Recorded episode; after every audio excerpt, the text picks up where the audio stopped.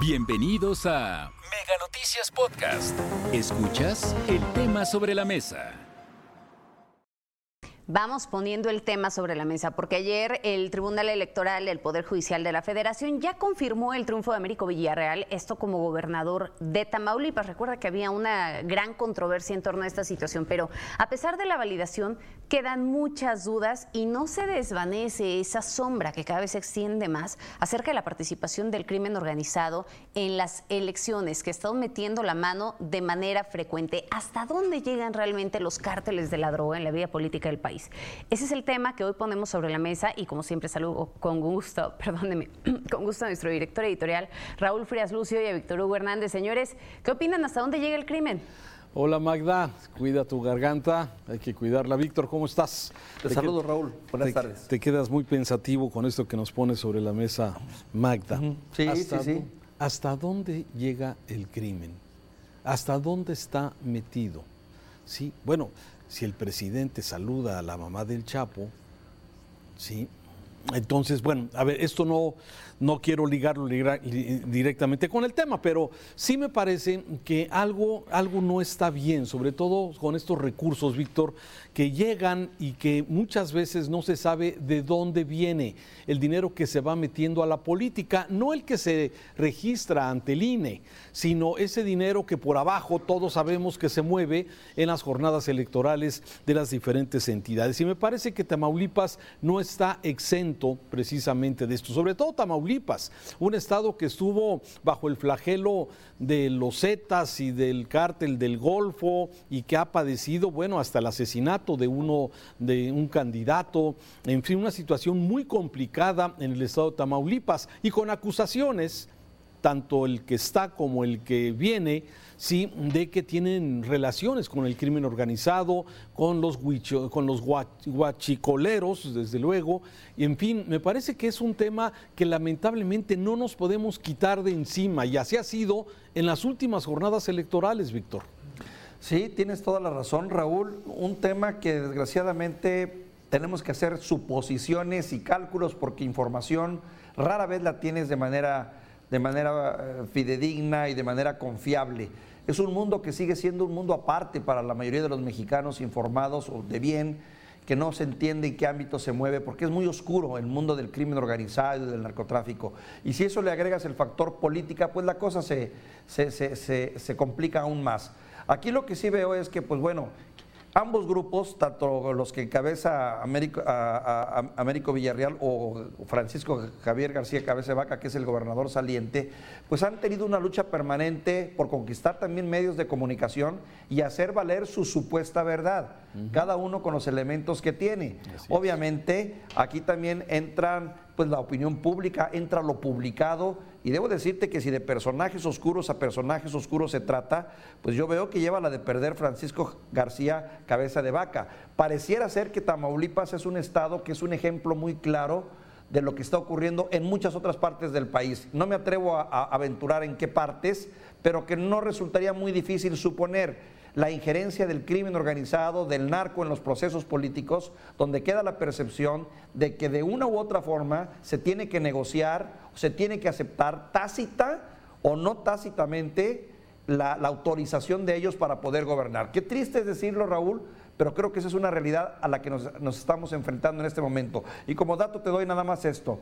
Tamaulipas dos exgobernadores encarcelados, tres investigados, un candidato asesinado y una larga estela de supuestos y de, y de componendas en otros gobernadores.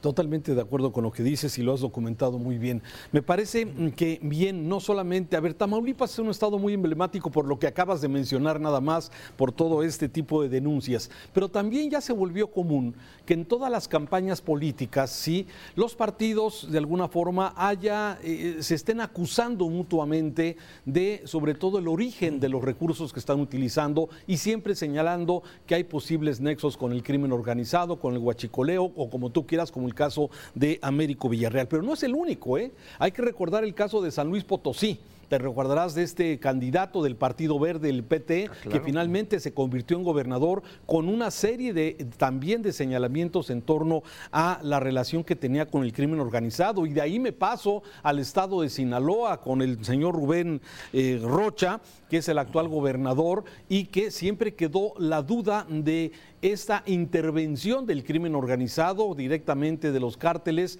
en apoyo de este candidato de Morena, concretamente en el estado de Sinaloa. Y luego esos premios que se dan por parte del Ejecutivo para que los exgobernadores, como Quirino, el de Sinaloa, como Claudia Pavlovich de Sinaloa, como ahora el de Quintana Roo, pues se vayan de embajadores o de cónsules, ¿sí? Digamos, ese premio a cambio como de qué.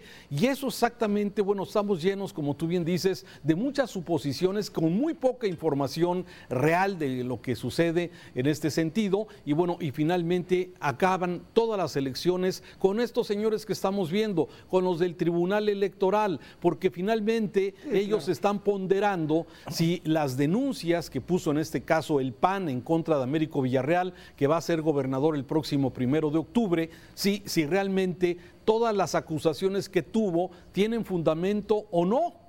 Y el tribunal pues va a definir sobre el tema electoral, pero me parece que quedan siempre muchas nubes de sospecha en torno al tema que tú bien pones sobre la mesa este día, que es la intervención del crimen organizado en las diferentes eh, entidades y jornadas electorales. Yo, yo haría dos observaciones, Raúl. Una en función del Tribunal Electoral Federal, el Tribunal Federal Electoral. Uno a lo largo de mi carrera periodística, y tú también lo has visto, hemos visto muchos pronunciamientos de este tribunal que dejan mucho que desear en muchos sentidos, ¿no? O sea, no, no, para, para, para mi gusto y sentir es una institución que merece ser revisada o nuevamente analizada porque cuántos malos gobiernos hemos tenido por una decisión de estos tribunales que al final del día pues apoyan tal o cual gobernador, dan por válida la elección y los resultados los tenemos a la vuelta de los años con el pésimo gobierno, con las pésimas condiciones en las que quedan los estados. Creo que ahí hay mucho todavía trabajo por hacer en cuanto a la probidad y eficiencia de este Tribunal Federal Electoral,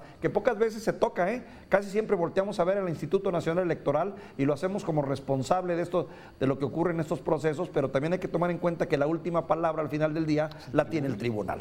Esa es una. Y la otra, eh, este tema de la invasión del, del crimen organizado, que lo vemos como una cuestión de un ente aparte, yo creo que más que hay que verlo como una parte de una realidad social que ya está aquí, que la tenemos met- metida hasta la médula en nuestra vida económica y social. Lo que ocurre en estas regiones, Raúl, yo así lo entiendo, es que es el instinto de supervivencia y el pragmatismo que se hace necesario para poder sobrevivir porque en la distancia desde una Ciudad de México o desde un escritorio, pues es muy fácil ver y, hacer un juicio sobre si o no se está o no se mete el crimen organizado a gobernar con un alcalde, pero hay que ponerse en los pies, eh, digo, en los zapatos de ese alcalde, de ese, de ese gobernador o, o de ese funcionario que pocas veces pues tiene poca capacidad para resistir el embate de estos grupos. Sí, y lo vemos, y déjame mencionar solamente un par de ejemplos. Aquí en Jalisco, por ejemplo, Mazamitla, que es un municipio turístico, que es pueblo mágico.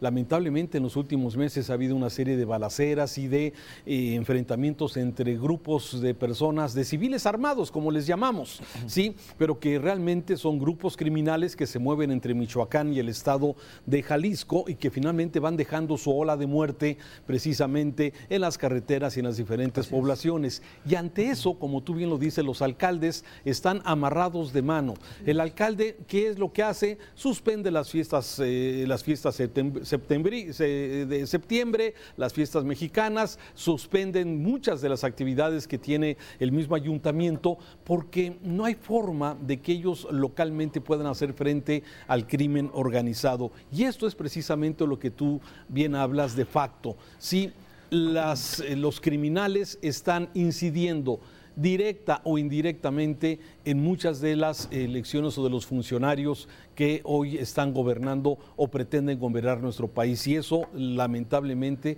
es la realidad. Y Raúl, y desafortunadamente son luego hechos y realidades que en este momento tú y yo los tenemos en el nivel de la suposición y del análisis en base a la información que se tiene, pero que a la vuelta del tiempo, pues son los meses y los años los que te dicen si teníamos o no la razón cuando ves las consecuencias y las condiciones en las que quedan los estados. Eh, ¿Cuántos estados, cuántos gobernadores han terminado su gestión y han tenido que salir, huir eh, porque simplemente dejaron hecho un desastre en su estado, no solo en lo económico, sino también en el aspecto de la seguridad pública, ¿no? Y ahí tienes a los nuevos gobernadores tratando de enfrentar y de paliar estos problemas cuando están ya los grupos enquistados, las policías contaminadas, los fiscales también metidos hasta la médula, pues ahí están todos los ejemplos, Veracruz, Zacatecas, Guanajuato, hombre, ah, para darnos cuenta de qué manera o cómo operan luego estos nexos entre política y crimen organizado lamentablemente, y pareciera que eso es exactamente lo que a veces hay que estar discutiendo exactamente y que lo vemos día con día cuando se hacen estas propuestas de prolongar, por ejemplo, la estancia del ejército o de la Guardia Nacional dentro de las instituciones de seguridad o el ejército a cargo de la seguridad en las diferentes ciudades del país, cuando muchas veces, si nos vamos a los resultados prácticos, pues la verdad es que en los últimos años, donde ha estado el ejército al frente de las acciones de seguridad de la población civil, pues no tenemos unos resultados palpables. Pero bueno, esta es una combinación entre política, entre seguridad, entre policías, entre políticos y lamentablemente sí, es asunto que enturbia y que genera problemas a nuestro país, Víctor. Raúl, de entrada, entra el sospechosismo, ¿no? Yo lamento mucho que estas sean las condiciones en que comienza a operar Américo Villarreal. Tiene todo el apoyo del presidente, pero siempre te queda esa maldita duda de y, y si fue así, desgraciadamente.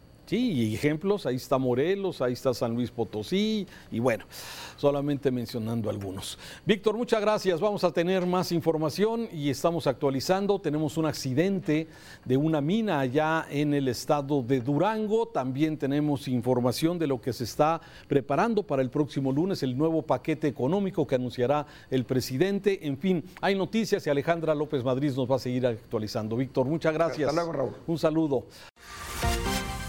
Hasta aquí la información. Recuerda que el tema sobre la mesa ya está disponible en Spotify, Apple Podcast, Google Podcast y Amazon Music. Hasta la próxima.